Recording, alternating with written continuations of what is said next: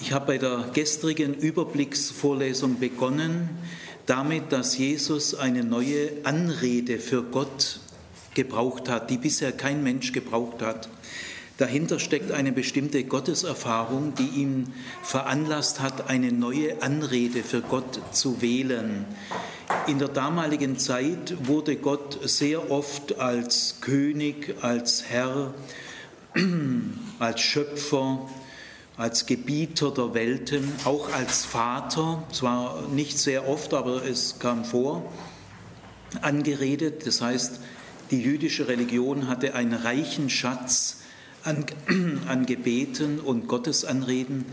Jesus hat aber an diesen Schatz nicht direkt angeknüpft, sondern er hat eine neue Anrede gewählt, obwohl er in seinem Volk ja viele gute Anreden Gottes äh, äh, hatte, auf die er hätte zurückgreifen können. Und diese neue Anrede heißt aramäisch Abba. Ton liegt auf der zweiten Silbe. Abba ist eine schwäbisch, schwedische Popgruppe und Abba ist eine aramäische Gottesbezeichnung. Und diese äh, Bezeichnung Abba kommt in der Bibel dreimal vor. Äh, nämlich in der Gethsemane-Perikope, in der Jesus ringt in seiner letzten Nacht, die er gelebt hat, sagt er, Abba, alles ist dir möglich, lass diesen Kelch an mir vorübergehen, aber nicht wie ich will, sondern wie du willst. Und dann gibt es in zwei Paulusbriefen, mitten in einem griechischen Brief an die Römer und an die Galater, auf einmal den Satz, wir sind nicht Knechte, wir haben keinen knechtischen Geist empfangen, sondern wir haben einen kindlichen Geist der Freiheit empfangen, der zu Gott ruft, Abba. Und wenn Paulus noch Jahrzehnte später in Schreiben an Gemeinden diesen aramäisches Wort als bekannt voraussetzt, er übersetzt es gar nicht, dann kann man aus diesen drei Stellen rückschließen, dass die Gottesanrede Abba für Jesus völlig typisch war und völlig neu. Ich werde jetzt auf diese Vorlesung nicht, kann jetzt nicht mehr groß darauf eingehen. Ich will nur ein Beispiel noch erzählen, äh, das mir mal klar gemacht hat, wie wichtig die Anrede ist. So wie man äh, jemand anredet oder wie man Götter anredet, das ist von enormer Bedeutung. Das sind praktisch so wie Vorzeichen vor der Klammer in der Mathematik. Die Anrede entscheidet eigentlich schon fast alles. Wie darf ich Sie anreden, Herr Stadtpfarrer, Herr Generalleutnant, Herr Direktor? Pharao wurde angeredet, o großer Nepernsche Ranre, du Herr der Schönheit, Glanz, Sonne, Glanz der Sonne, Geliebter der, Wahrheit, durch den wir leben. Also ganze, ganze Titulatur und dann konnte man ihr sagen, was man will. Also die Anredeform ist enorm wichtig. Die Namen der Götter, äh, die zeigen das Wesen der Götter. Äh, mir ist ein Beispiel eingefallen, das will ich euch noch erzählen, weil es ein bisschen, ich finde es für mich halt sehr lustig. Ich war mal Direktor einer Fachakademie, habe mehr verdient wie heute.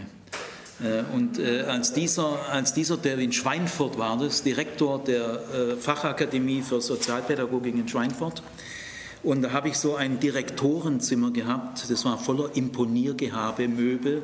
Ich habe dazu NATO Konferenzraum gesagt, weil die Studenten wurden schon verschüchtert durch einen ganz langen Tisch. Ich saß hier und zwei Meter, drei Meter entfernt ein Student, der mit mir reden wollte. Gell. Also Abstand wurde richtig schon. Ich konnte an dem Mobiliar nichts ändern, habe mich tot unwohl gefühlt. Gell. Äh, manchmal ging die Tür auf in dieses Direktoratszimmer, es kam jemand rein und sagte, Herr Direktor. Und ich sage euch, die Körperhaltung, die Gesprächsthemen, die Atmosphäre war dementsprechend. Hin und wieder ging die Tür auf, es kam, klopfte und kam jemand rein und sagte, Herr Zimmer. Es war manchmal schon ein bisschen andere Körperhaltung, andere Gesprächsthemen, andere Atmosphäre. Äh, es kam auch vor, dass es klopfte, die Tür ging auf und jemand sagte, Siggi, ich sage euch, völlig andere Körperhaltung, völlig andere Gesprächsthemen, ganz andere Atmosphäre. Kam auch vor, dass es klopfte, die Tür ging auf und sagte jemand, Schätzchen, völlig andere Körperhaltung, andere Gesprächsthemen, andere Atmosphäre. Also ich will damit nur sagen, wie du jemand anredest, äh, das entscheidet. Und es ist eben kein Zufall, dass Jesus eine neue Anrede, Abba, gewählt hat. Abba ist die große Form, die Zärtlichkeitsform von Av, Vater. Es hat nie ein Jude Gott mit Abba angeredet.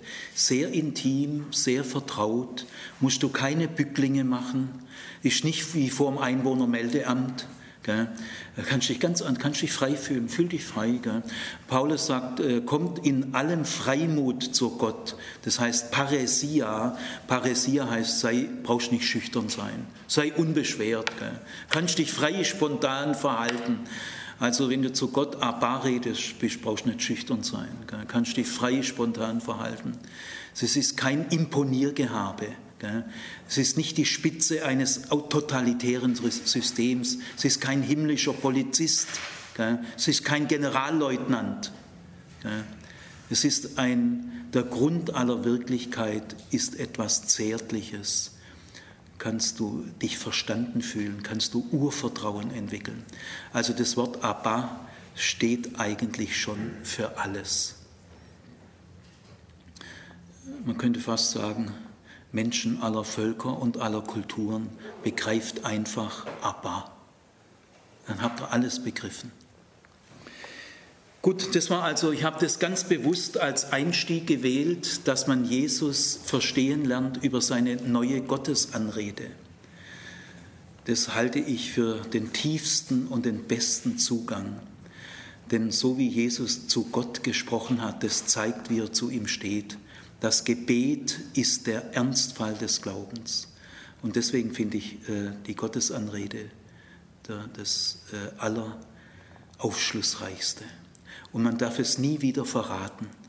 Man darf im Christentum nichts tun, wodurch Abba bekleckert wird, eingeschränkt wird, zurückgenommen wird. Man darf auch übers Weltgericht nie so reden, dass Abba verunklart wird. Im Weltgericht zeigt sich Abba alles, was zum christlichen Glauben gehört, ist von Abba her zu verstehen. Das ist der Schlüssel. Alle christlichen Gruppen, in dem, was sie lehren und tun, prüfe ich gern darauf hin, ist es noch 100% Abba. Gut, jetzt gibt es bei dem öffentlichen Auftreten Jesu noch einen zweiten Schlüssel, es gibt eigentlich zwei Schlüssel, wenn man äh, das gesamte öffentliche Auftreten Jesu verstehen will. Der erste und wichtigste Schlüssel, da folge ich bestimmten äh, Bibelwissenschaftlern, äh, ist der Schlüssel Abba. Und der zweite Schlüssel aber ist ähm, Malkut Yahweh, heißt es im Hebräischen. Im Griechischen heißt es Basileia Teu und im Deutschen heißt es Reich Gottes. Äh, Jesus verkündigte das Reich Gottes. Das war sein zentrales Thema. Das kann ich Ihnen gleich belegen. Äh, wenn, wenn jemand fragt, was war eigentlich das zentrale Thema, da kann man nicht sagen, Abba, das ist ja in dem Sinn kein Thema. Und wenn Jesus über Gott geredet hat mit anderen Menschen, dann hat er ganz normal Vater gesagt. Sie haben übrigens, ihr habt, ihr habt übrigens ein Arbeitsblatt, da sind die wichtigsten Vateraussagen wörtlich drauf. Und da sehen Sie, wenn Jesus von Gott als Vater redet, geht es ihm nicht um die autoritäre, patriarchalische, männliche Herrschaft, sondern wenn äh, Jesus von Vater redet, meint er Nähe, Fürsorge, Geborgenheit, Zärtlichkeit. Das ist seine Vatererfahrung. Äh, lesen, äh, lest mal diese Texte durch, die in den Arbeitsblättern sind. Jesu Aussagen über Vater. Sie merken auch, ihr merkt auch, wenn Jesus über Vater redet, es ist Abba. Er, er nennt ihn ja Abba. Gut, jetzt äh, will ich diesen zweiten Schlüssel behandeln, nämlich Reich Gottes. Ähm, ich frage oft Studierende, äh, was ist denn überhaupt das zentrale Thema, um das sich bei Jesus alles dreht, von dem man her auch alles erklären kann. Also Abba und Reich Gottes, das sind die zwei Seiten der gleichen Münze. Das sind die beiden Schlüssel. Abba ist mehr der innere Schlüssel aus dem Gebet heraus und äh, Reich Gottes ist mehr der Verkündigungsschlüssel. So verkündigt Jesus es. Ich sage mal so ein paar äh, Stellen, damit äh, ihr merkt, äh, es geht alles um Reich Gottes. Im Markus-Evangelium beginnt das Markus-Evangelium im Kapitel 1 mit dem Thema des Markus-Evangeliums. Und das Thema heißt, die Zeit ist erfüllt, das Reich Gottes ist nahe herbeigekommen, kehrt um und glaubt an diese gute Nachricht. Die Zeit ist erfüllt. Warum? Weil das Reich Gottes nahe herbeigekommen ist. Dieser Ausdruck nahe herbeigekommen ist ganz typisch. Er ist ein seltenes Wort im äh, Aramäischen und im Griechischen, aber er ist ganz sorgfältig gewählt. Herbeigekommen heißt, es kommt von woanders her. Das Reich Gottes kommt zur Welt. Es entsteht nicht in der Welt. Es ist nicht Teil dieser Welt. Es kommt sozusagen von weit her. Aber es kommt zur Welt, so wie ein Kind. Ein Kind kommt auch zur Welt. Das Reich Gottes kommt auch zur Welt. Es ist nicht von der Welt. Und dann, es ist nahe herbeigekommen. Das beste Beispiel ist, wenn ein Zug in den Bahnhof einfährt. Ich bin früher immer knapp zum Bahnhof gelaufen als Schüler, also merkt auch jetzt schon, ich komme immer sehr knapp, meistens fünf Minuten später, also fünf Minuten früher. Ich weiß gar nicht, wie das geht. Also ich komme entweder genau pünktlich oder eben ein paar Minuten später und das habe ich schon so eintrainiert. Ich bin immer, wenn, der Pfiff der Lokomotive von Blüderhausen äh, ertönte, das war, war noch Dampflok damals, äh, dann, ertön, dann wusste ich, jetzt kommt, fährt der Zug in Blüderhausen ab, ich habe fünf Minuten und dann bin ich im Dauerlauf zum Bahnhof. Gell? Und wenn ich noch 50 Meter weg ist, ist der Zug eingefahren, aber bis der gehalten hat, war ich genau dort. Gell? Also nicht fünf Minuten zu früh. Gell? Aber auf jeden Fall der einfahrende Zug, da waren die Schranken und da ist der Zug noch gefahren, nicht mehr schnell, weil er hält ja gleich in 50 Meter. Gell? Und das genau ist gemeint, nahe herbeigekommen heißt, der Zug fährt in der Bahnhof ein. Er steht noch nicht. Gell? Aber er ist schon da, er ist schon da. Er ist im Kommen. Dann zum Beispiel sagt Jesus, äh, trachtet am ersten nach dem Reich Gottes und nach seiner Gerechtigkeit. Das ist also ein gerechtes Reich. Dann wird euch alles andere im Leben automatisch zufallen. Das ist ein Spruch. Gell? Äh, trachtet, also öffnet euch oder interessiert euch an erster Stelle für das Reich Gottes und seine Gerechtigkeit. Alles andere wird klappen. Oder die berühmte Bergpredigt, die berühmteste, wichtigste Rede Jesu, äh, Selig ihr Armen, ist der erste Satz der Bergpredigt, das Eingangstor, denn euch gehört das Reich Gottes. Vom Reich Gottes ist in den synoptischen Evangelien über 100 Mal die Rede.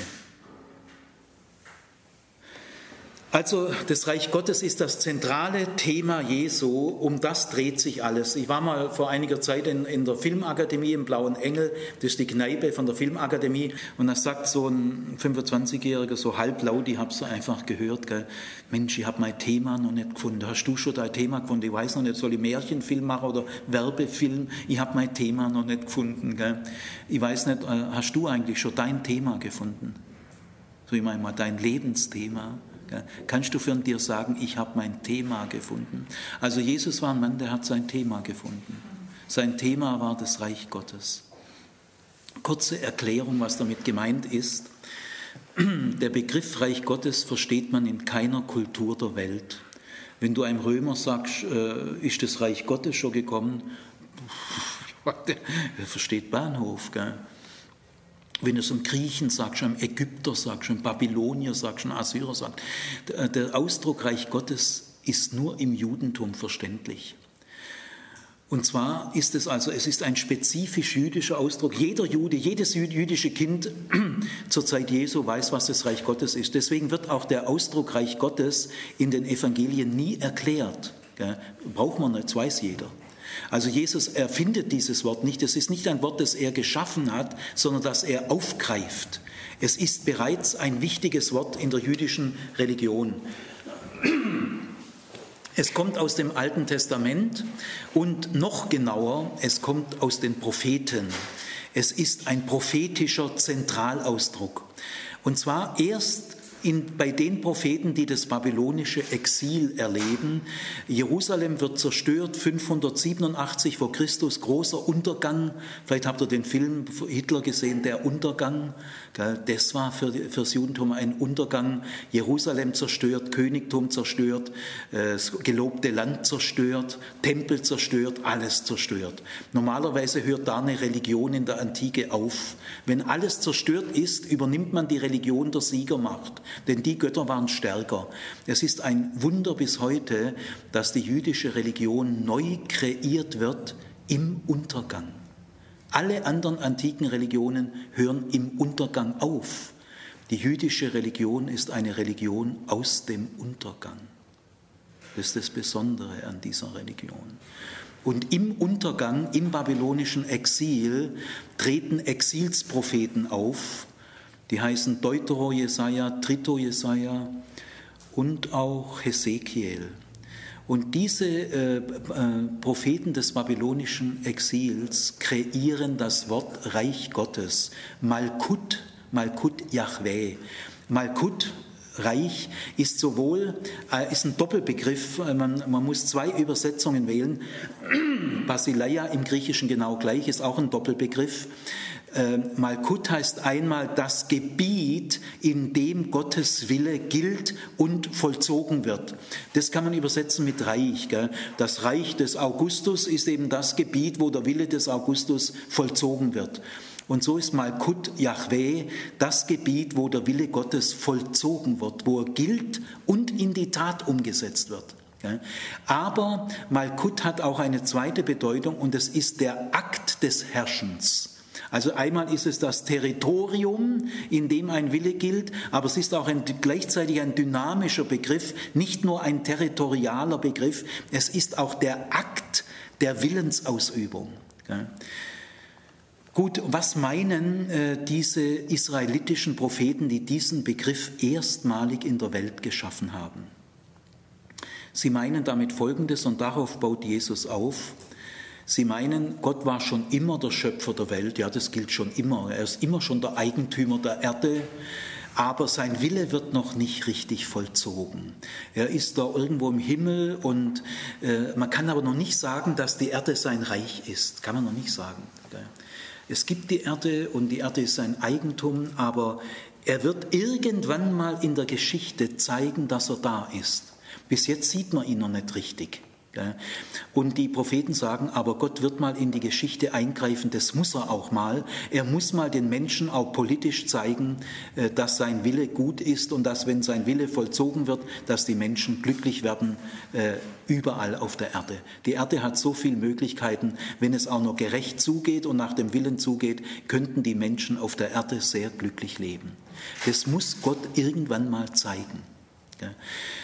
Die, dieser Begriff äh, Reich Gottes ist also ein Hoffnungsbegriff, ein Sehnsuchtsbegriff. Es wird irgendwie, es wird die Zeit kommen und das, äh, das war gerade die aufbauende Botschaft im Untergang. Das ist die Botschaft, die irgendwie bewirkt hat, wir schmeißen der Löffel nicht weg, wir geben nicht auf, wir werden jetzt nicht babylonisch, wir assimilieren uns nicht, wir warten auf das Reich Gottes. Diese Botschaft hat Israel wieder aus dem Sumpf rausgezogen. Was meinen diese Propheten äh, mit dem Ausdruck Malkut Yahweh oder Basileia Tu oder Reich Gottes? Sie meinen im Kern Folgendes. Die Reiche dieser Welt, ob ägyptisch, babylonisch, persisch, völlig egal, auch die Bundesrepublik Deutschland, die Reiche dieser Welt sind alle korrupt. Sie sind alle machtgierig. Sie bevorzugen alle die Reichen. Sie sind alle ungerecht. Die Armen haben nichts zu lachen. Es wird viel zu viel mit Gewalt durchgesetzt. Es gibt sehr viel Neid und Hass und Machtgier und Ellenbogengesellschaft. Äh, die Welt ist nicht in Ordnung. Äh, die Welt ist schwer geschädigt. Und die Menschen werden in eigener Kraft diese Schädigung nicht beheben können. Kein Reich kann die schwersten Schäden der Machtgier, der Geldgier, der Korruption, der Ungerechtigkeit, der Verachtung der Kranken und Armen, äh, und viel Folter und viel andere schlimme Dinge. Äh, kein Reich dieser Welt wird es beheben können. Keine Universität wird einen Impfstoff gegen Geldgier und Machtgier entwickeln können. Äh, die Menschheit ist schwer geschädigt und sie kann es selber nicht beheben. Und wir setzen auf menschliche Behebungskraft nicht unsere Hoffnung. Das ist der Realismus der israelitischen Propheten. Es gibt eine solche Botschaft vom Reich Gottes nirgendwo auf der Welt außerhalb von Israel. Also, aber Gott wird einmal eingreifen und das Reich Gottes ist ein Antireich, ein Alternativreich. Es ist nicht nach Art der Reiche dieser Welt. Es ist fundamental anders. Man darf es nicht verwechseln. Da läuft es ganz anders. Das sind die, die auf der Hierarchie und in der Rangskala und in der Statusskala der Reiche dieser Welt ganz unten sind. Das sind die Bevorzugten, die mit besonderer Aufmerksamkeit beachtet werden. Das Reich Gottes kommt in erster Linie für die Armen, nicht auf Kosten der Armen. Es kommt in erster Linie für sie. Sie werden im Reich Gottes äh, sich wohlfühlen. Das ist die Botschaft vom Reich Gottes. Und deswegen war der Ausdruck Malkut Yahweh oder Basileia Teu im Judentum zur Zeit Jesu der größte Sehnsuchtsbegriff, der positivste Begriff der jüdischen Religion, ein Ausdruck der Sehnsucht und der Hoffnung. Das Reich Gottes kommt für alle Verletzten, die von den Reichen dieser Welt beschädigt wurden, die Wunden lecken. Das Reich Gottes wird keine neuen Wunden zufügen. Es wird die Verletzungen dieser Welt nicht noch ausbauen, sondern es wird die Verletzungen dieser Welt heilen. Und diesen Begriff macht Jesus zu seinem zentralen Begriff und sagt, jetzt geht's los.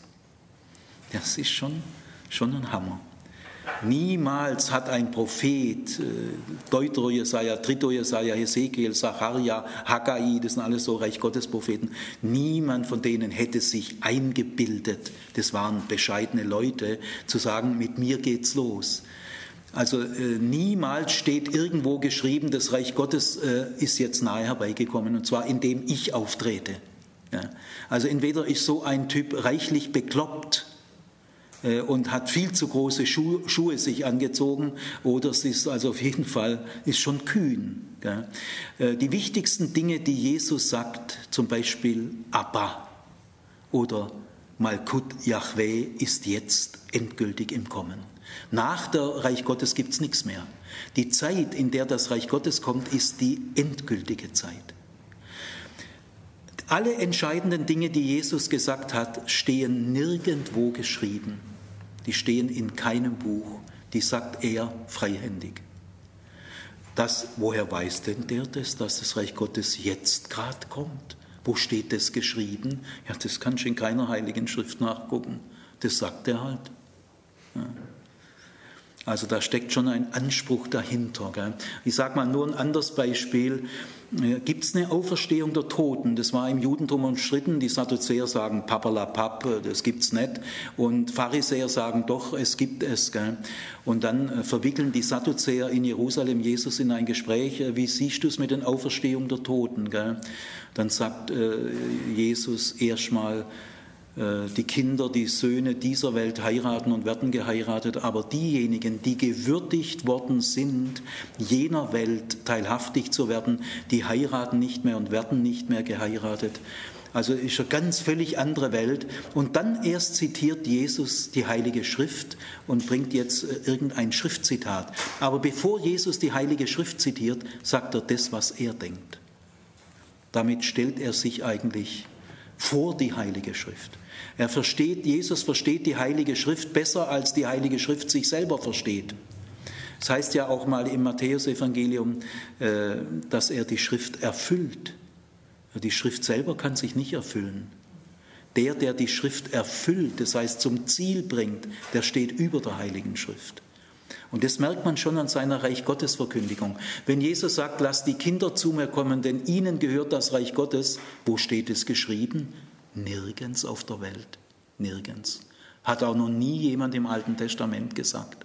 Also ich will, damit, ich will nur das Phänomen Jesus äh, deutlich machen. Alle entscheidenden Dinge stehen nirgends, nirgends. Die sagt er freihändig. Gut, äh, soweit also das Reich Gottes äh, beginnt jetzt mit Jesus.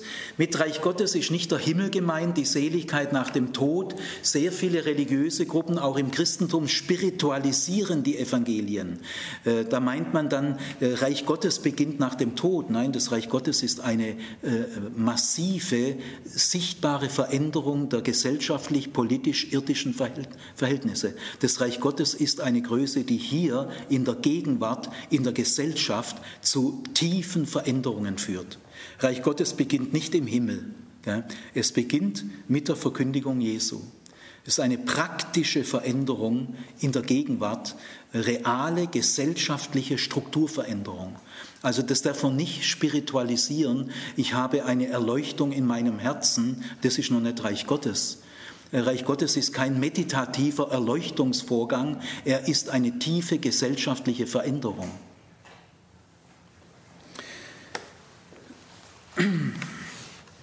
Jetzt will ich an dieser Stelle, ich will also mal so einen kleinen Überblick äh, schaffen, das ist natürlich in einer Vorlesung nicht möglich. Ich versuche einfach mal so ein paar Grunddaten des öffentlichen Wirkens Jesu an euch vorüberziehen zu lassen. Morgen werde ich einen Punkt vertiefen, Jesus und die Kinder.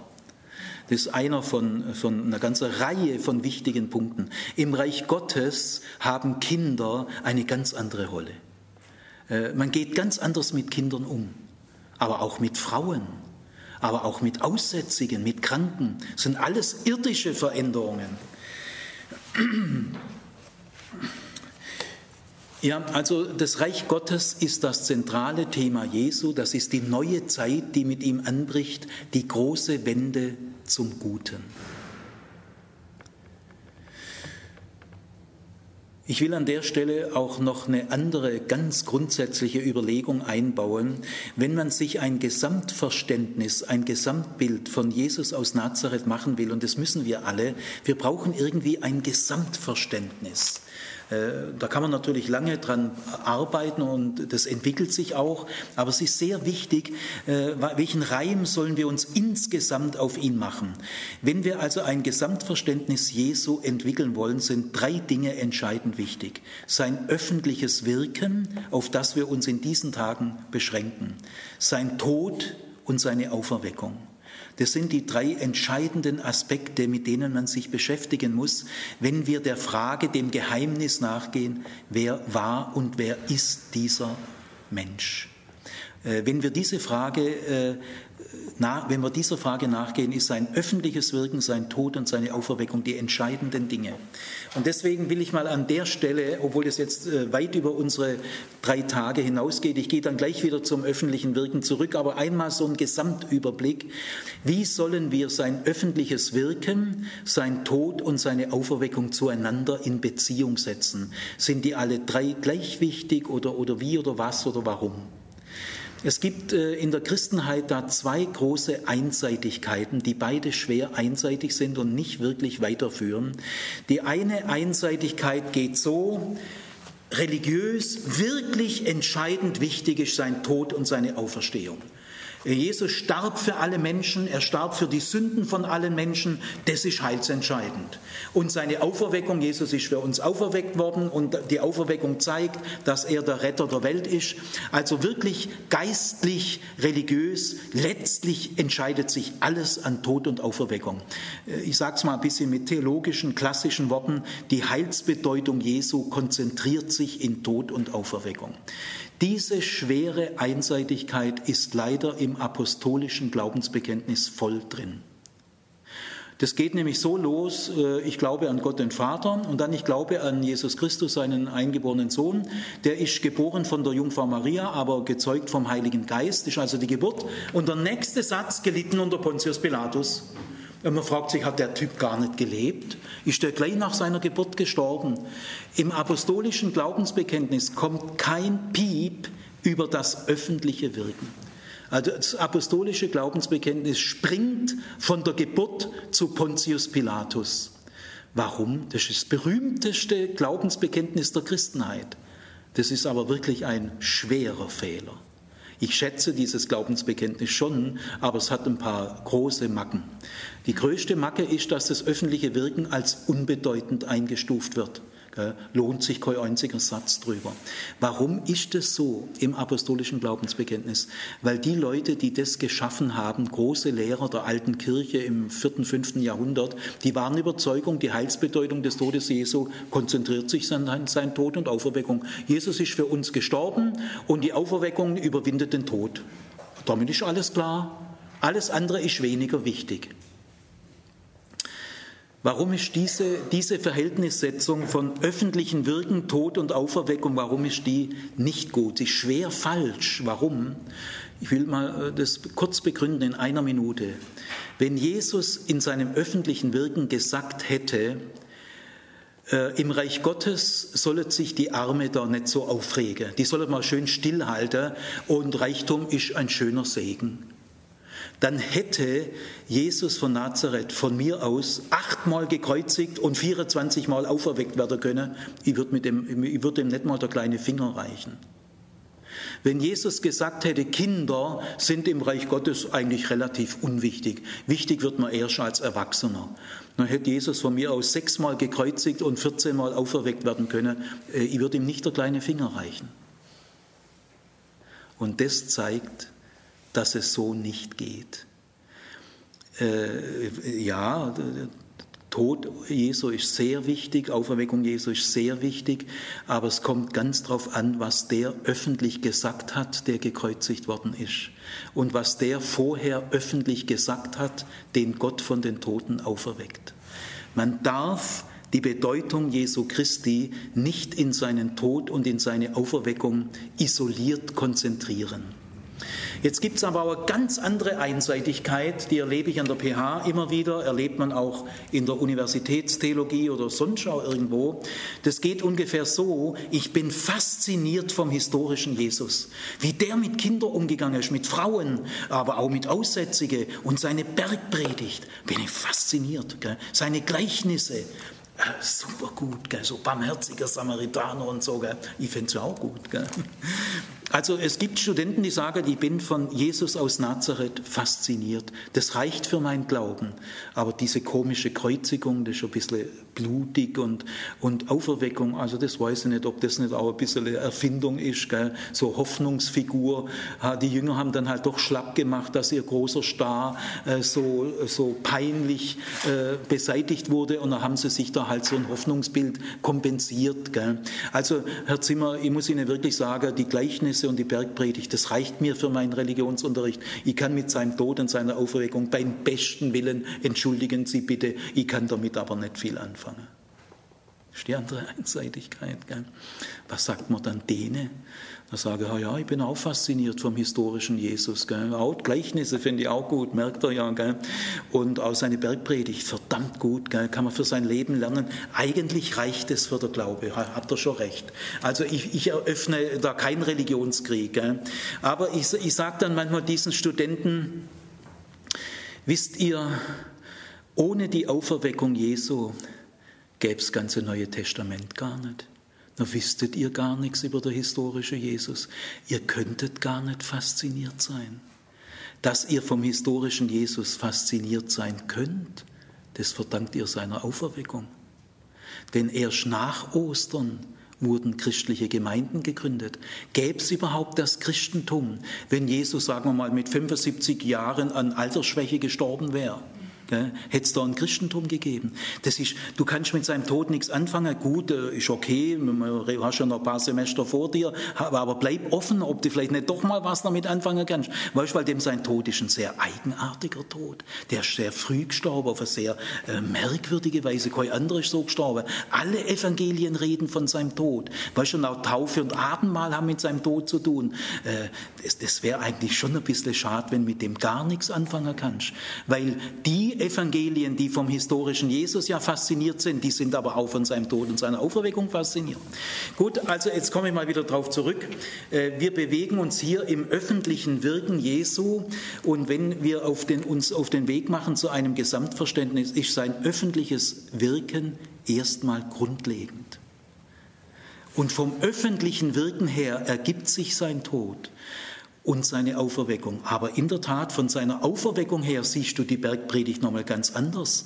Dann ist, ist es die Bergpredigt dessen, den, den Gott als Ersten von den Toten auferweckt hat. Und das haben auch seine Gleichnisse nochmal ein anderes Gewicht. Die sind ja eh schon faszinierend. Aber wenn das auch noch die Gleichnisse von dem sind, den Gott von den Toten auferweckt hat, vielleicht weil er diese Gleichnisse so gesagt hat. Also die Sachen hängen unheimlich zusammen. Also dieser äh, Punkt will ich so beschließen, das Geheimnis äh, des Mannes aus Nazareth steckt in gleichen Teilen, die man nicht einseitig links oder rechts abwerten darf. Das Geheimnis dieses Mannes steckt in seinem öffentlichen Wirken, in seinem Tod und in seiner Auferweckung. Alle drei sind entscheidend. Gut, jetzt ähm, schlagt mal das Arbeitsblatt auf, die Zuwendung Jesu. Das müsst ihr irgendwo haben. Ich schätze mal, das könnte so Arbeitsblatt 12, 13 sein. Guckt mal nach. 12. Ähm, ich habe also bis jetzt zwei Schlüssel zum Zugang zu diesem Phänomen äh, kurz gestreift. Das ist die Gottesanrede Abba und sein zentrales Verkündigungswort, Sehnsuchtswort der jüdischen prophetischen Religion, Reich Gottes, Antireich, Alternativreich, das die Verletzungen dieser Welt nicht vermehrt, sondern heilt. Was folgt aus diesen beiden Schlüsseln? Also das ganze öffentliche Auftreten Jesu ist die Folge seiner Abba-Erfahrung und die Folge seiner Reich Gottes Erkenntnis. Aus diesen beiden Erkenntnissen ergibt sich alles, was Jesus gesagt und getan hat. Jetzt will ich mal äh, den Schwerpunkt auf das legen, auf den Lebensstil Jesu. Also jetzt nicht auf die Bergpredigt, das ist genauso wichtig, man kann in drei Tagen das nicht alles schaffen. Äh, wir beobachten mal den Lebensstil Jesu. Ich gehe mal aus von einem Grundraster der Bielefelder Alltagssoziologie, Schütz und andere. Äh, es gibt also eine Bielefelder Alltagssoziologie, die ist so in den 60er Jahren entwickelt worden, die hat einige enorme Stärken. Ich sage das mal ganz salopp, weil ich wende deren Raster jetzt hier an an, gell, weil der passt wahnsinnig gut. Gell. Äh, die Bielefelder Alltagssoziologie sagt, der Alltag ist das Wichtigste für den Menschen. Es gibt Menschen, die sind so gebildet, die sind so tief gebildet, die tauchen bald gar nicht mehr in der Oberfläche auf. Die können nicht mal eine Fahrkarte lösen. Ich, muss auch vorsichtig sein mit meinem Verhältnis zur Technik. Aber, aber trotzdem, ich möchte eigentlich ein ganz normaler Alltagsmensch sein. Also die europäische, Hegelsche, Kantsche äh, Bildung, die idealistische Bildung, da sind die Leute so gebildet, da wird der Alltag völlig unterschätzt. Aber der Alltag ist die Welt, in der sich das entscheidet. Nicht in, wenn ich mal Chopin Klavierkonzert höre, höre ich ja unheimlich gern, gell? aber das kann auch Kompensation sein und Ventil sein.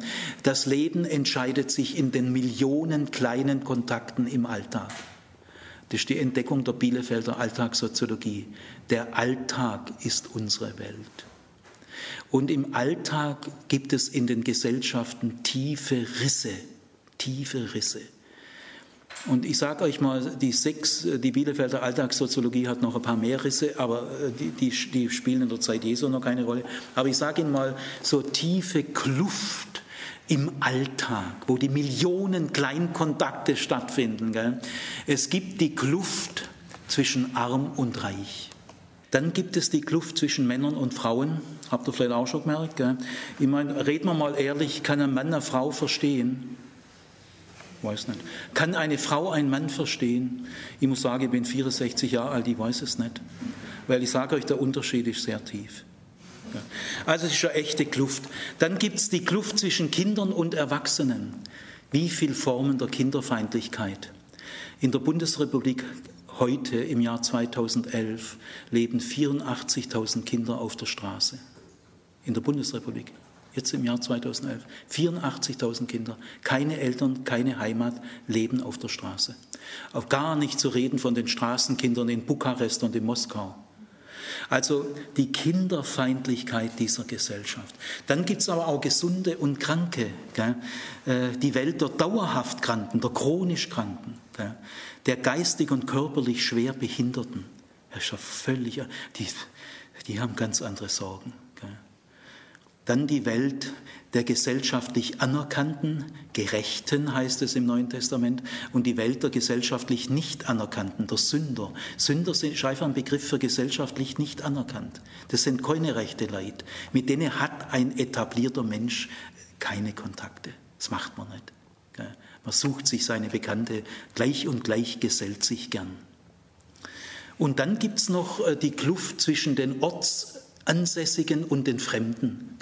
Im Schwaberländle musst du schon 20 Jahre am Ort wohnen und in zwei Vereinen sein, bis du langsam integriert bist.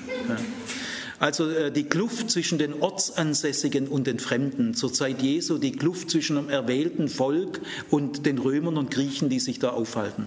Das sind äh, nach der Bielefelder Alltagssoziologie die tiefen Klüfte, die eine Gesellschaft auszeichnen oder belasten, müsste man besser sagen. Und die, die Leute, die da abgewertet sind, gell, reich und arm.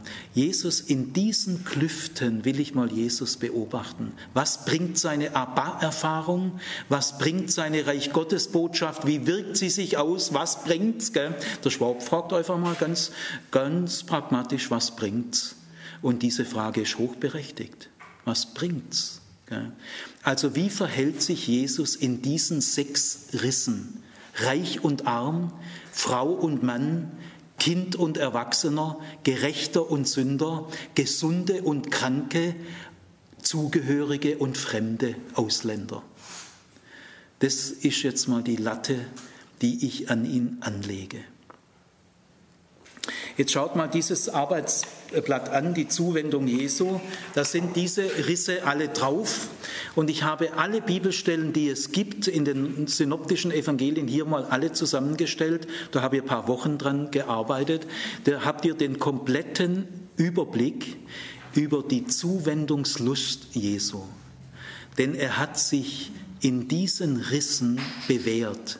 Er hat die Menschen, die abgewertet wurden, wieder aufgewertet. Der hat einfach die Abwertungsvorgänge rückgängig gemacht, soweit er selber konnte.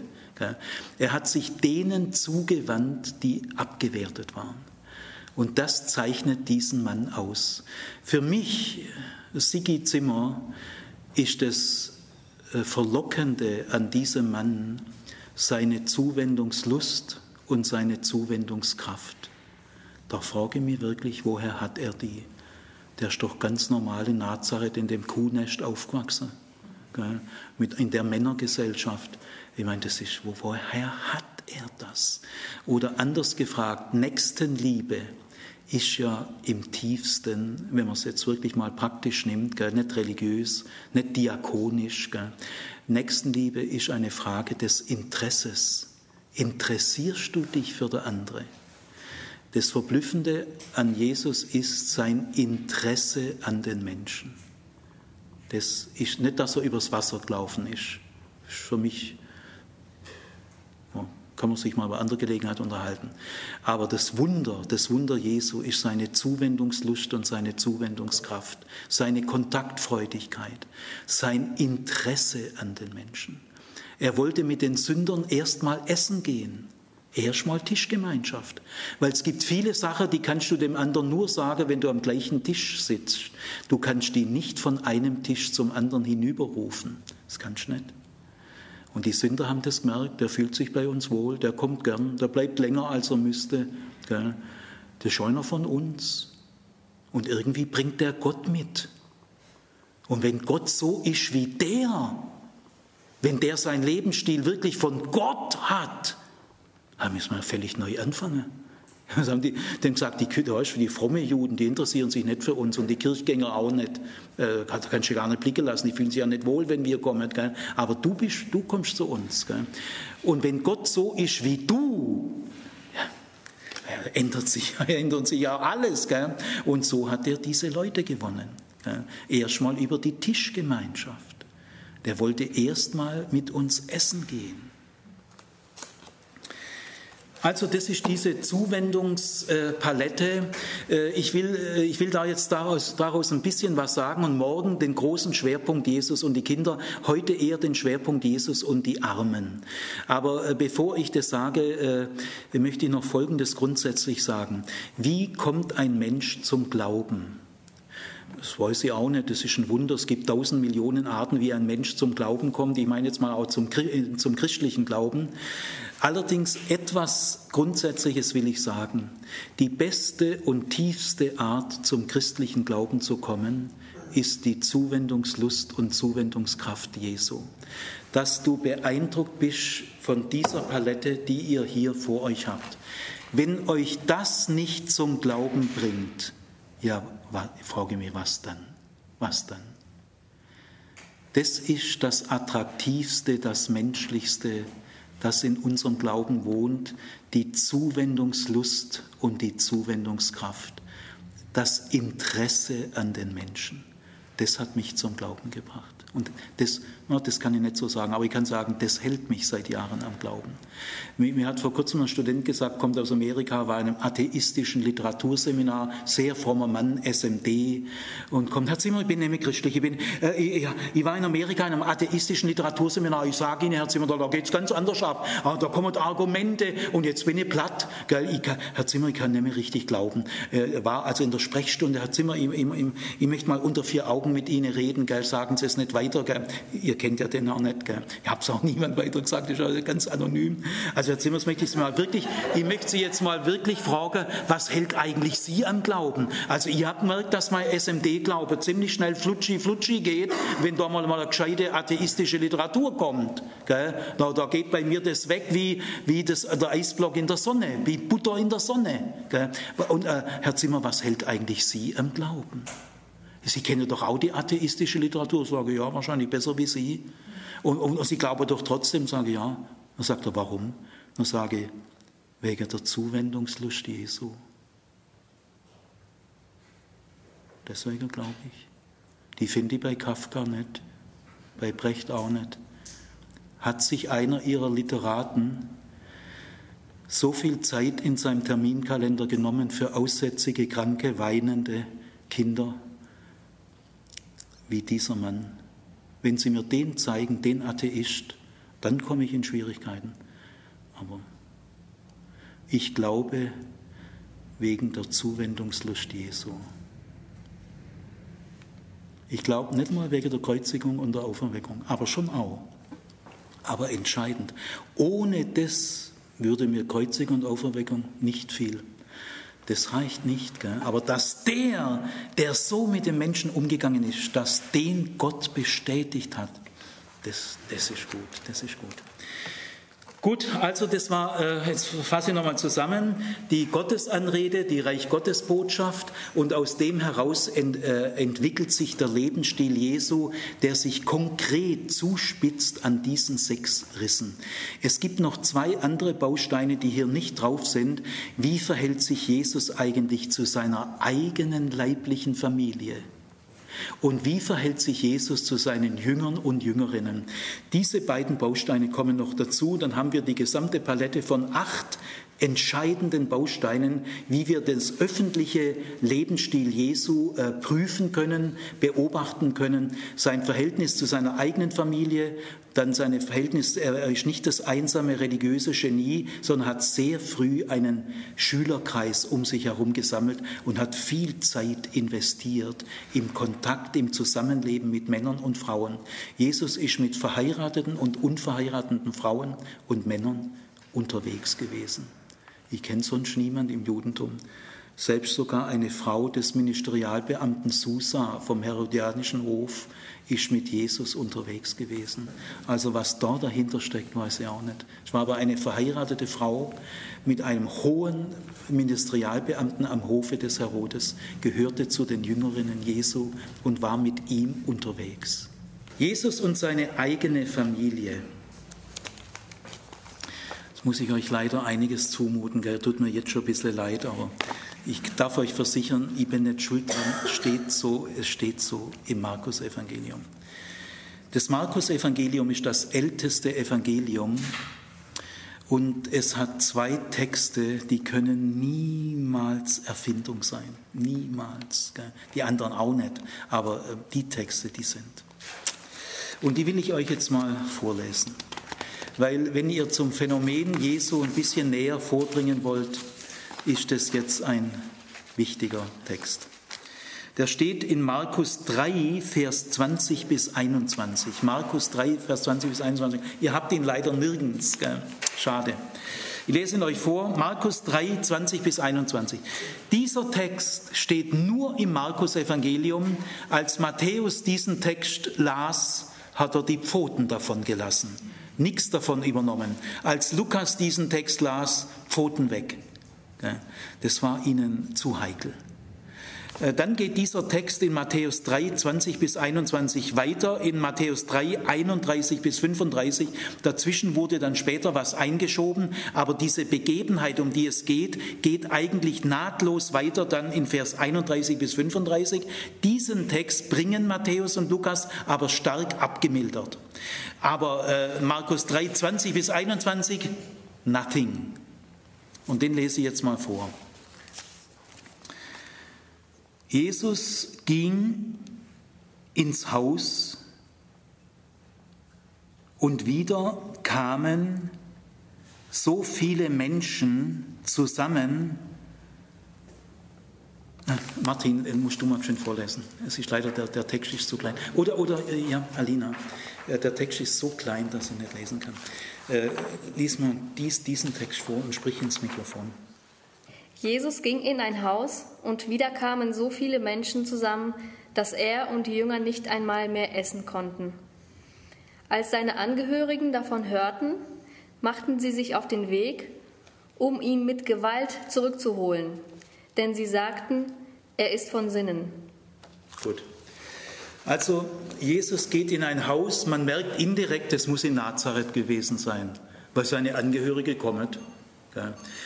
Er geht in ein Haus, er geht aber nicht ins Haus seiner eigenen Familie. Jetzt kommt der Kerl mal wieder nach Nazareth, war Monate weg, sagt es denen nicht mal, geht in ein Haus. Und da kommen so viele Leute zusammen, dass er nicht mal gescheit Abendessen kann. Und dann sagt man ihm, äh, äh, da kommt Maria und deine Brüder, gell? Die, die kamen und wollten ihn mit Gewalt wieder packen. Denn Luther, das ist Luther-Übersetzung, denn Luther übersetzt, denn sie sprachen, er ist von Sinnen. Ja, das ist aber wohltemperiertes Klavier. Das heißt im Griechischen ist ein Fachausdruck, denn sie sagten, er ist geistesgestört. Das ist der Fachausdruck einfach, der, der Typ ist übergeschnappt. Gell? Der ist verrückt geworden. Den müssen wir jetzt unter familiäre Kontrolle bringen. Der, der Zinnober da hier in der Gegend rum schafft nichts mehr, lässt seine Witwe im Stich. Seine Mutter, die inzwischen Witwe ist, ist der älteste Sohn, der ist für seine Witwe zuständig, stromert aber in der Gegend rum, kommt hier in ein Haus. Könnt ihr euch vorstellen, was da im Hintergrund passiert sein muss? Und jetzt kommt also Maria und die Seinen und wollen ihn mit Gewalt packen, denn sie sagen, der Typ ist geistesgestört. Diesen Text übernimmt niemand, weil nämlich das Matthäus- und Lukas-Evangelium eine Marienverehrung haben. Und du kannst keine Marienverehrung haben mit dem Text. Es geht nicht. Der Text wird auch in der katholischen Kirche kaum, kaum zur Kenntnis genommen. Also Jetzt geht es aber weiter in Markus 3, 31 bis 35. Also ihr müsst euch vorstellen, Jesus ist in Nazareth, kommt, hat da irgendwo seine Freundinnen und Freunde und die ganzen Jesus-Anhänger kommen zusammen, das Haus ist gerammelt voll und jetzt kommt da Maria, die haben irgendwie mitgekriegt, du, dein Sohn ist wieder da und so. Peinlich, peinlich. Gell. Jetzt kommt sie und sagt, ah, jetzt, jetzt ist aber Schluss mit lustig, kommt, nimmt die Brüder mit, gell. vier Brüder, das müsste reichen, gell, um ihn mit Gewalt wieder einzucachen. Menschen. Und jetzt äh, versuche ich doch, ja, versuche das, den anderen Text zu lesen, hoffentlich kriege ich es hin. Jetzt geht es so weiter. Da kamen seine Mutter und seine Brüder, Sie äh, blieben vor der Haustür stehen und ließen ihn herausrufen. Peinlich, peinlich ließen ihn herausrufen. Es saßen viele Leute um ihn herum und man sagte zu ihm, deine Mutter und deine Brüder stehen draußen und lassen dich rufen. Da sah Jesus die an, die um ihn saßen und sagte, wer ist meine Mutter und wer sind meine Brüder? ihr seid meine Mutter und meine Brüder. Evangelium des Markus, Gottes Wort. Also Jesus muss einen brachial schweren Konflikt gehabt haben mit seiner Familie. Jesus wollte eine neue Familie gründen, eine neue Familie derer, die den Willen Gottes tun. Und er muss bei seiner Zuwendungslust und seiner Zuwendungskraft, ist der Mann nicht einfach softy, er ist knallhart zu seiner eigenen Familie. Irgendwie gehört es zu seiner Zuwendungslust und seiner Zuwendungskraft zu den Armen, zu den Kindern, zu den Mondsüchtigen und zu den Armen, zu den Aussätzigen, dass er sich nicht von seinem Fleisch und Blut dirigieren lässt. Vetterles Wirtschaft bei Jesus gibt es wirklich nicht. Ja.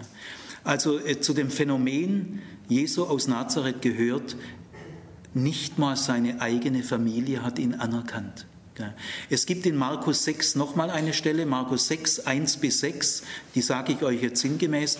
Jesus kam wieder mal nach Nazareth, er ist immer wieder mal in seinen Heimatort gegangen und dann heißt es, er konnte nicht viele Wunder tun wegen ihres Unglaubens. Und dann sagt Jesus, da ist auch wieder da kommt, ist das nicht der Mariensohn, dessen Bruder äh, Jakobus, Joses, äh, Simon und Judas unter uns wohnen? Da werden die Geschwister alle namentlich genannt in dieser einzigen Stelle. Und und da heißt es, dass Jesus sagt, der Prophet gilt nichts, und jetzt zählt er auf, in seiner eigenen Familie, in seinem Vaterhaus und in seiner Vaterstadt. Da gilt der eigene Prophet nichts.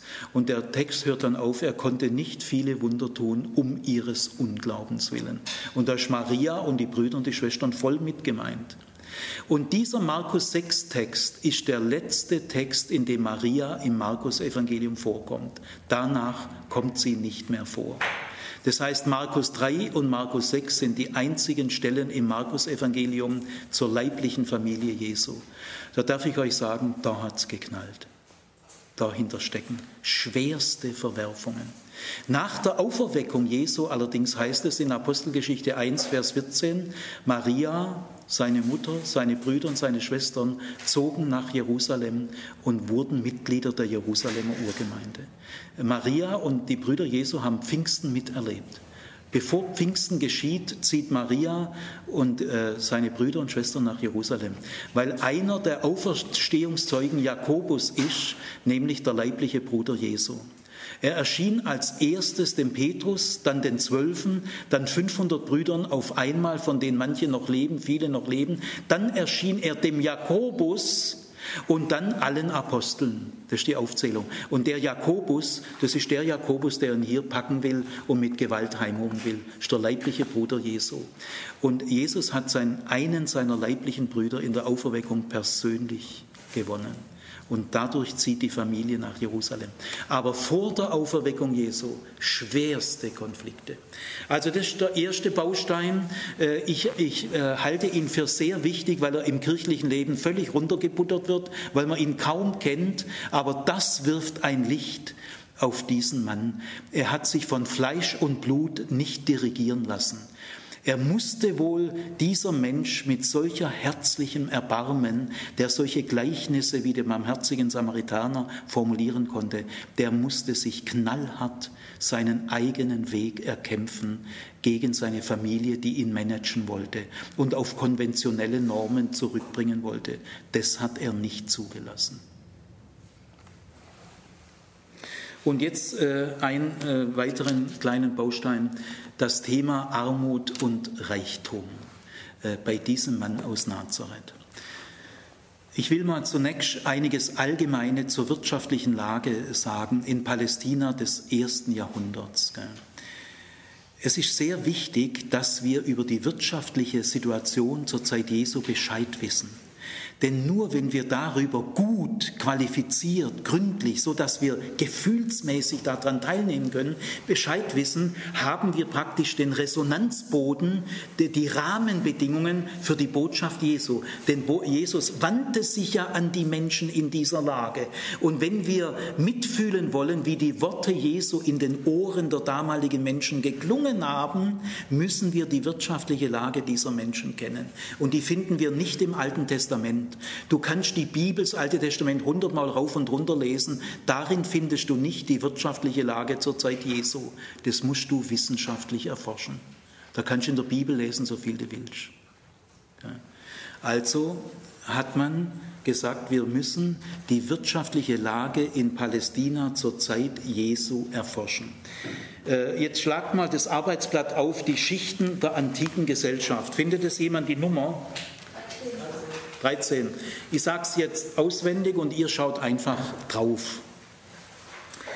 Äh, wir müssen mal grundlegend lernen, wie ist eine antike Gesellschaft aufgebaut. Das ist ganz wichtig, damit man die Worte Jesu bewusster aufnehmen kann in wirtschaftlich normalen Zeiten, man muss in der Antike unterscheiden zwischen wirtschaftlich stabilen Zeiten oder stabilen Gesellschaften und wirtschaftlich instabilen Zeiten, wenn bestimmte Gesellschaften in einen Verelendungsprozess geraten. Da ändern sich die Dinge. Also in wirtschaftlich normalen Zeiten ist eine antike Gesellschaft so aufgebaut. Sie hat ungefähr fünf Prozent Oberschicht. Kann mal vier sein, kann sechs sein, kann mal dreieinhalb sein, aber so um den Dreh rum. Fünf Prozent der Menschen gehören zur Oberschicht. Das sind, die nennt man Menschen der Muße, die müssen nie arbeiten. Die haben alles reichlich. Die können sich den sieben freien Künsten zuwenden, so wie Sokrates und Platon. Du kannst auf die Jagd gehen, kannst Literatur lesen, kannst philosophieren. Ja, philosophieren kannst du nur in der Oberschicht. Also äh, eine antike Gesellschaft hat 5% Oberschicht Menschen der Muße. Macht sich keiner die Finger dreckig. Die müssen nicht arbeiten. Ihr Leben lang haben die nie gearbeitet. Und deswegen heißt es die freien Künste. Die werden dann auch Maler.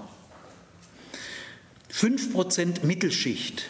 Die Menschen müssen arbeiten, aber sie haben so einen Goldschmied zum Beispiel oder Schreiber oder Ministerialbeamte. Das sind nicht Oberschicht, aber sie sind Mittelschicht. Äh, die müssen arbeiten, äh, aber haben alles reichlich. Sie müssen nicht sparen. Das sind in der Regel auch 5 Prozent. Größere Kaufleute, Großhandelskaufleute gehören zur Oberschicht. Aber so mittelgroße Kaufmannsbetriebe, Goldschmiede, Kunsthandwerker, wo es gut läuft, das ist so Mittelschicht. Die haben, die haben einen gewissen Wohlstand. Aber 60 Prozent, nein, das war halt das, ähm, 80 Prozent, 80 Prozent, guckt nach, ob es stimmt, die müsst ihr eigentlich auswendig wissen, gell? 80 Prozent der Menschen sind Unterschicht. Kleinbauern, Kleinhandwerker, Tagelöhner, Sklaven. Es gibt der obere Unterschicht und der äh, untere Unterschicht. Obere Unterschicht sind einfach Handwerker, normale Handwerker, Kleinbauern. Untere Unterschicht sind Tagelöhner und Sklaven. Gut, das sind 80 Prozent. Jetzt gibt es aber noch unter der Unterschicht äh, die Entwurzelten heißen die. Das sind Bettler, geistig, körperlich Behinderte, äh, die, die, die, die müssen betteln. Also in der Unterschicht äh, kommst du noch übers Leben, musst dauernd schaffen, hast kein Wochenende, gell, im Schabbat äh, musst du eigentlich auch schaffen. Äh, also die Unterschichtsleute schaffen immer, müssen immer sparen, sind alle Vegetarier, kein Mensch in der Unterschicht isst Fleisch. Fleisch isst du nur in der Oberschicht und in der Mittelschicht. Gell. Äh, das sind alles Pflanzenfresser in der Unterschicht. Gell. Also das ist der normale Aufbau und 10% ist Entwurzelte. Karl Marx würde sagen Lumpenproletariat. Mit denen kannst du nicht einmal eine Revolution machen. Äh, also diese 10% heißen in den Evangelien Ptochoi, Arme. Wenn Jesus in der Bergpredigt sagt, selig ihr Ptochoi, ihr Armen, ist nicht die Unterschicht gemeint. Da kommt er ja selber her. Und die Fischer von See Genezareth, die sind alle Unterschicht. Aber das sind keine Ptochoi, das sind Penetes. Das heißt kleine Leute. So bezeichnet man die Unterschicht. Also der Fachausdruck für Unterschicht heißt Penetes. Dreimal E. Gell? Penetes. Da kommt übrigens das Wort penetrant her. Unterschicht hat was Penetrantes für Oberschichtsleute. Sind penetrant. Also Penetes. Aber die Unterschicht sind Ptochoi. Und Jesus sagt, äh, selig ihr Ptochoi. Das ist eine echte Provokation. Gut, wenn aber jetzt in Palästina waren keine wirtschaftlich stabilen Verhältnisse, ich sage euch mal das Allerwichtigste in fünf Minuten, gell, ich habe 30 Jahre Forschungsarbeit von vielen Habilitations- und Doktorarbeiten und sage euch mal in fünf Minuten das Ergebnis. Seit der römischen Besetzung ist äh, Israel Palästina, äh, Palästina, so nennen die Römer, Philistein, Philistäerland. Da kommt Palästina her. Die Römer haben die Juden so demütigen wollen, dass sie gesagt haben Philisterland, weil sie wussten, Philister sind die Intimfeinde und aus Philister wurde Phalaster und wurde Palästina. Das ist also eine römische Schimpfbezeichnung, die hat sich halt dann eingebürgert. Also Palästina, so hieß das Land jetzt unter den Römern, bekam äh, einen Verelendungsprozess und zwar aus folgenden Gründen. Als die Römer äh, im Jahr 64 vor Christus äh, diese Provinz Juda, Judaios, genommen haben, haben sie die wirtschaftlich prosperierenden Küstengebiete alle abgetrennt. Die Hafenstädte Tyros, Sidon, Caesarea, Dor, Akko, Gaza und so weiter. Diese Städte wurden abgetrennt von, von der Provinz Judaios, Judäa, äh, und das war ein schwerer Verlust, weil da kam viel Wohlstand her. Sie haben also die Küstenebene abgeschnitten vom Staat. Dann Herodes der Große wurde zum König eingesetzt, ist selber kein Jude, das ist ein Idomäer. Und dieser Herodes der Große hat eine irrsinnige Bautätigkeit angefangen. Er war der größte Bauherr der Antike. Sein, sein eigener Palast war viel schöner wie vom Kaiser Augustus in Rom. Viel schöner.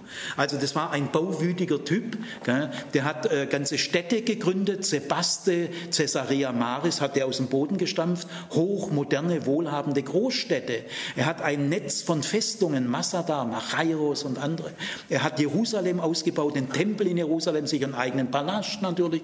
Also der hat eine Bautätigkeit angefangen, wie es sie seit, äh, seit Fa äh, der Pharao, wie heißt der von Mose, der äh, Pharao, der Zweite. Ramses II. Seit Ramses II. gab es keinen Bauherr, der so wütend war wie der Herodes. Und diese ganzen Baukosten hat Herodes über ein eigenes Steuersystem erhoben aus der Bevölkerung. Und das hat die nach unten gezogen. Dann hat Herodes auch eine Besitzkonzentration durchgeführt. Er hat nämlich die besten Latifundiengebiete, Jesrael-Ebene, da gab es keine felsigen Untergrund beim Säen. Das war wirklich wunderschöne grüne Ebenen. Die hat er an wohlhabende Millionäre, Milliardäre verkauft, die da kapitalkräftig mit dem Ding umgehen konnten. Und die Bauern, die da gelebt haben, waren jetzt Pachtbauern. Oh, der hat die enteignet. Er hat die besten Gebiete der Bauern enteignet, darüber kapitalkräftige Eigentümer gesetzt und jetzt hat er ein Heer kleiner Pachtbauern erzeugt und die sind dann abgewirtschaftet, weil die waren so dicht schon am Untergang. Wenn da eine Missernte kommt, haben die nichts mehr verkraftet. Und er hat den äh, pensionierten Generälen und äh, Offizieren seiner Armee fette Latifundien gegeben. Und diese Besitzkonzentration hat in einen Verelendungsprozess geführt. Dann kam noch dazu, dass der Kaiser Augustus, ihr kennt die Weihnachtsgeschichte, als ein Gebot ausging, der hat auch ein Steuersystem eingeführt, Kaiser Augustus. Jetzt kam zum herodianischen Steuersystem ein römisches Steuersystem extra. Außerdem, die beiden Steuersysteme haben überhaupt nichts miteinander zu tun und das gab Palästina voll den Rest. Diese Steuern mussten zweimal gesenkt werden, weil es, es ging einfach nicht mehr. Und das traf natürlich nicht jeden gleich hart. Die Oberschicht und die Mittelschicht, die haben es noch einigermaßen verkraftet. Und Stadt Land war ganz unterschiedlich. Jerusalem war steuerbefreit, gab es überhaupt keine Steuern. Tempelstädte waren hoch privilegiert. Und da entstand auch ein schwerer Konflikt Stadt-Land. Die Jerusalemer waren reiche Pfeffersäcke. Die haben davon gar nichts groß mitgekriegt. Gut, und dann in den 20er Jahren, da war Jesus schon 25 Jahre alt, in den 20er Jahren kam es zu schweren Missernten und Hungersnöten. Die Folge war einmal ab in die Kriminalität oder in die Bettelei. Kranke haben dann halt gebettelt und Gesunde sind in der Untergrund, judäische Wüste, gell, ab in die Räuberei, Wegelagerei. Und der andere große Folge war Auswanderung. Es ist immer ein Zeichen, wenn in Irland oder in Schweden die Menschen auswandern, im Glasreich in Schweden ist 50 Prozent der Bevölkerung nach Amerika ausgewandert. Die werden verhungert. Wenn die Jünger Jesu Ehren ausraufen, haben die nicht einmal ein bisschen Appetit, die waren am Rande vom Hungertod. In, in Palästina sind Tausende von Menschen verhungert zur Zeit Jesu. Das müssen Sie wissen. Glatt verhungert. Die Hälfte der Kinder war auf der Straße. Wer ein Kind aufnimmt, adoptiert, in sein Haus aufnimmt, der nimmt mich auf. Ah, denk, was da für Kinderbanden rumgelaufen sind. Das ist Palästina zur Zeit Jesu. Und es bedeutet religiös, dass die Torah-Steuern der Zehnte abgeben. Oh, ist das eine schöne christliche jüdische Idee? Ah, du wirst doch den lieben Schöpfer Himmels und der Erde von den guten Dingen, die du hast, ein Zehntel abgeben. Ja, das ist wirklich ein schöner Gedanke, solange es wirtschaftlich stabil ist. Also der Zehnte, die religiösen Torah-Steuern waren eigentlich sehr gut, gute Absicht. Du sollst deinem Schöpfer dankbar sein und dir ein bisschen was abgeben. Aber nachdem die herodianische Steuerschraube äh, geschraubt wurde, die augustäische noch dazu geschraubt wurde und Missernten waren, dann kannst du nicht am Schabbatjahr ein Jahr lang dein, dein Acker gar nicht beernten. Das schaffen die Kleinbauern nicht. Jetzt wurden also die religiösen Torah-Steuern gar nicht mehr so menschenfreundlich. Die haben die Unterschicht gar nicht mehr verkraftet. Und da sagt jetzt die religiöse Oberschicht, wenn ihr, wenn ihr die Bibel, das steht doch in der Bibel, das steht doch in der Bibel, das soll schon Zehnte geben. Ah, kann ich nichts dafür, steht doch in der Bibel. Da gab es jetzt dann so äh, EJ, entschiedenes Judentum, die sagen, das steht, steht halt in der Heiligen Schrift. Okay? Jesus sagt aber zu den Armen nicht, das steht halt in der Heiligen Schrift. Sagt Jesus nicht. Sondern Jesus hat verstanden, dass Palästina in einem Verelendungsprozess war, in dem die guten Absichten der Heiligen Schrift konterkariert wurden. Denn die Heilige Schrift setzt wirtschaftlich gute Zeiten voraus. Wenn aber die Zeiten ganz andere sind, kannst du nicht einfach die Heilige Schrift zitieren, sondern du musst das Elend der Menschen ernst nehmen. Für Jesus aus Nazareth wurde das Elend der Unterschicht zur Auslegungsperspektive der Heiligen Schrift. Er hat die Heilige Schrift vom Elend seiner Menschen, seiner Zeit her verstanden. Ganz im Unterschied zu den Bibeltreuen.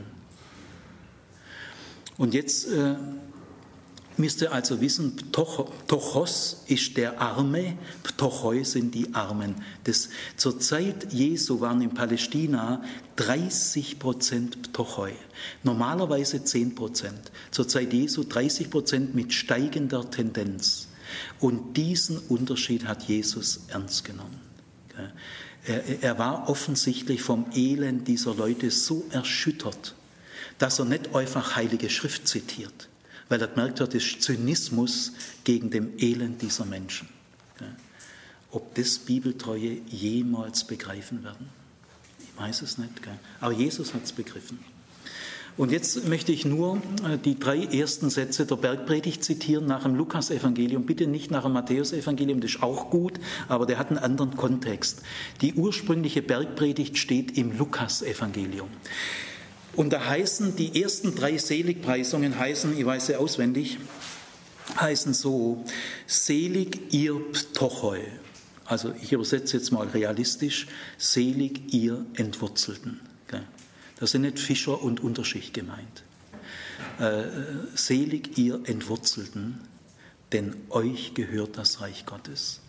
Selig ihr Hungernden, denn ihr werdet satt werden. Selig ihr Weinenden, denn ihr werdet lachen. Ich sage mal die drei Sätze nochmal. Das ist die ganze Botschaft Jesu. Alles andere ist Kommentar. Selig ihr Entwurzelten, euch gehört das Reich Gottes. Selig ihr Hungernden, ihr werdet satt werden. Selig ihr Weinenden, ihr werdet lachen. Jetzt äh, ganz kurz, aber weil es so wichtig ist, muss ich die Punkte klären. Was heißt selig? Selig hat nichts mit der himmlischen Seligkeit zu tun. Das heißt Makarios. Im, im Griechischen, im Hebräischen gibt es ja genau gleichen Ausdruck, das ist eine Gratulationsformel. Also hat nichts mit Seligkeit zu tun, das ist einfach eine schlechte Übersetzung. Das heißt, ich gratuliere dir.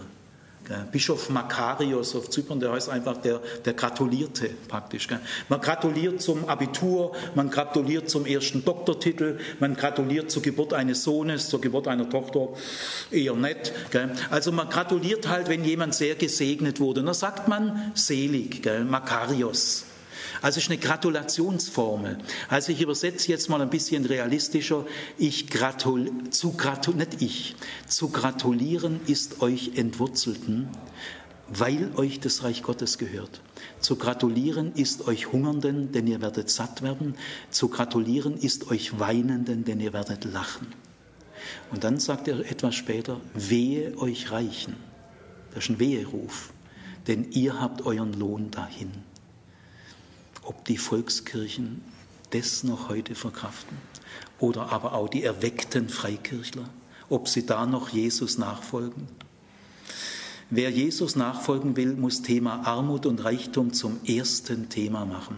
Denn es gibt kein anderes Thema in den synoptischen Evangelien, das so stark eine Rolle spielt wie das Thema Reich und Arm. Du kannst nicht Gott dienen und den Mammon. Jesus ist der erste Jude, der es so sagt. Kümmert euch nicht um irdische Schätze, kümmert euch um himmlische Schätze. Es ist schwerer, dass ein Kamel durch einen Stecknadel geht, wie ein Reicher ins Reich Gottes kommt. Der reiche Jüngling, der reiche Mann und der arme Lazarus. Das Gericht vom, vom, das Gleichnis vom Weltgericht. Ihr habt mich besucht, ihr habt mich begleitet, ihr habt mir zu essen gegeben. Die erste Predigt Jesu in Nazareth heißt, Gott hat mich gesalbt, er hat mich gesandt, den Blinden ein sehendes Auge zu geben, den Gefangenen die Freiheit und den Armen das Evangelium zu verkündigen. Hinzu kommen alle Krankengeschichten. Schwerkranke sind alle arm. Alle äh, Exorzismen. Wer dämonisch belastet ist, der war bettelarm. Der hat keine Fortbildungskurse machen können. Also alle Krankenheilungen, alle körperlich, geistig Behinderten und alle Exorzismen gehören zum Bereich härtester Armut. Die müssen alle dort dazugezählt werden. Und da ist es vollkommen klar, das erste wichtigste Thema dessen, der Abba-Erfahrung gemacht hat, dessen, der vom Reich Gottes spricht und der seiner eigenen Mutter sagt, jetzt ist aber Schluss, ich mache nicht so, wie du denkst, ich mache es ganz anders. Das erste Thema von diesem Mann ist reich und arm. Und wenn das die Kirche nicht wieder lernt und wenn das die erweckten, bekehrten Christen nicht wieder lernen, äh, haben sie dieses Phänomen verfehlt. Die Glaubwürdigkeit der Christen steht und fällt an diesem Punkt. Jetzt gucken wir mal diese drei Seligpreisungen mal an, also diese Gratulierformeln. Diese drei Sätze sind alle die gleichen Adressaten. Also keine volkskirchliche Bibelexegese mehr, die ist zu harmlos. Wirklich gründliche Erforschung, unverstellter Blick, kein Verstellten mehr. Das heißt, selig ihr Entwurzelten, euch, spezifisch euch, euch zuerst, auf euch achtet Gott, der guckt genau, wie es euch geht. Er hat euch im Blick. Ihr seid die bevorzugt in der Aufmerksamkeit Gottes. Für, für euch kommt das Reich. Ihr Entwurzelten. Jesus sagt ja mal, die Huren und Dirnen gehen vor euch ins Reich Gottes. Das ist ein Satz. Sagt den mal in Texas. Hm. Jetzt ist aber so, ihr Hungernden, das sind auch die, die Armen. Und die Weinenden, das sind auch die Armen. Alle drei Sätze sind die gleichen Leute. Das heißt, Jesus spricht von Armen, die aus Armut hungern und die wegen ihrer Armut weinen. Jesus meint in den Sätzen nicht Leute, die wohlhabend sind, aber die weinen auch mal, das stimmt. Ich habe auch schon Millionäre gesehen, die haben auch schon geweint. Und es gibt auch Leute, die hungern mal, im Fastenmonat, in Ramadan oder auch sonst. Es gibt schon Leute, die eigentlich, denen es gut geht, die haben schon, die wissen schon auch, was Hungergefühle ist. Aber die hungern nicht aus Armut, sondern um abzunehmen. Aber die, die, um die es hier geht, es geht um eine Armut, die hungert und man weint, weil man nichts mehr hat, man weint. Schon alles drei die gleichen Adressaten. Es geht hier nicht um geistliches Weinen. Traurig sind Millionäre auch manchmal, aber die sind hier nicht gemeint. Und dann ist sehr verblüffend, dass Jesus keine Jenseitshoffnungen macht. Äh, zu gratulieren ist euch Hungernden, äh, ihr werdet mal im Himmel, im Jenseits. Oder selig ihr Weinenden. Dann heißt es ganz irdische, er sagt, ihr werdet satt, ihr werdet satt. Und die Weinenden, ihr werdet lachen. Das sind also überhaupt keine geistlichen Jenseitsaussagen. Das sind sehr materielle, äh, das, was die wirklich brauchen. Interessant ist aber beim ersten heißt nicht, selig ihr Armen, ihr werdet reich. Komisch, gell? Es heißt beim zweiten, selig ihr Hungernden, ihr werdet satt. Selig ihr Weinenden, ihr werdet lachen. Das ist also genau direkt auf der Ebene eine Umkehrung. Aber selig ihr Armen, Reichtum ist kein Ziel. Lasst euch nicht verführen vom Reichtum. Reichtum ist kein Wert im Reich Gottes. Selig ihr Armen, denn euch gehört das Reich Gottes. Das ist die Kernbotschaft dieses Mannes. Ich kann nicht sagen, dass er bequem ist, dass er einem, ich bin ein Professor, ich verdiene gut. Bei mir hat sich die Religion ausgezahlt. Finanziell, finanziell muss ich sagen, hat sich's gerechnet. Ja. Weiß ich schon, weiß ich schon. Ja. Ja ich könnte nicht sagen, dass die Botschaft mir reinläuft wie Butter. Gell? Aber unverstellter Blick, gepackt von dem Sog dieses Geheimnisses. Gell? Man kann natürlich sagen, was hat denn der liebe Jesus denn gebracht? Hat er, hat er ihnen die Brötle geschmiert? Gell? Also da kommt natürlich jetzt, sind die Sätze nicht zynisch? Verhöhnt er die nicht noch? Gell? Ja, also will ich zum Schluss nur sagen, er selber hat alles aufgegeben. Er, er war er Bauhandwerker, er ist schon nicht von der Mittelschicht, nicht von der Oberschicht, aber er hat schon so einen ordentlichen, er ist ein Mann vom Bau, aber das hat er auch noch aufgegeben. Und die Fischer sind Penetes, die kommen nicht aus der Mittel- und Oberschicht und sie haben das noch aufgegeben, was sie haben. Und ich sage euch, das, das merken die Ptochoi wenn die Penetes auch noch das freiwillig aufgeben, was sie haben. Das äh, registrieren sie schon. Was hat Jesus diesen Ptochoi gegeben? Die Wertschätzung bei Gott, dass sie nicht noch arm und sich selber verachten. Denn das Harte, das Härteste an der Armut ist die Selbstverachtung, das die Schande, das Schäbige. Gott verachtet euch nicht. Jesus hat ihnen eine Selbstachtung, aber nur der, der es glaubt. Übrigens sagt Jesus nicht, selig die Armen, die mir nachfolgen. Er sagt auch nicht, selig die bekehrten Armen. Ich glaube, da müsstet mal manche Christen wirklich mal lernen, die Bibel zu lesen. Jesus sagt einfach, selig ihr Armen unabhängig von ihrer religiösen Haltung oder ob sie mal Jesus nachfolgen, das tut zu dieser Zusage, das ist eine Zusage, das ist ein Versprechen. Und dieses Versprechen für die, die das Versprechen glauben, aber nur sola fide, wenn du das nicht glaubst, wirken die nicht. Aber wenn du diese Zusagen glaubst, kriegst du eine neue Würde in aller Armut. Jesus hat den Armen die Aufmerksamkeit Gottes zugesichert. Und er hat ihnen damit für die, die es glauben, eine Würde gegeben, eine Selbstachtung.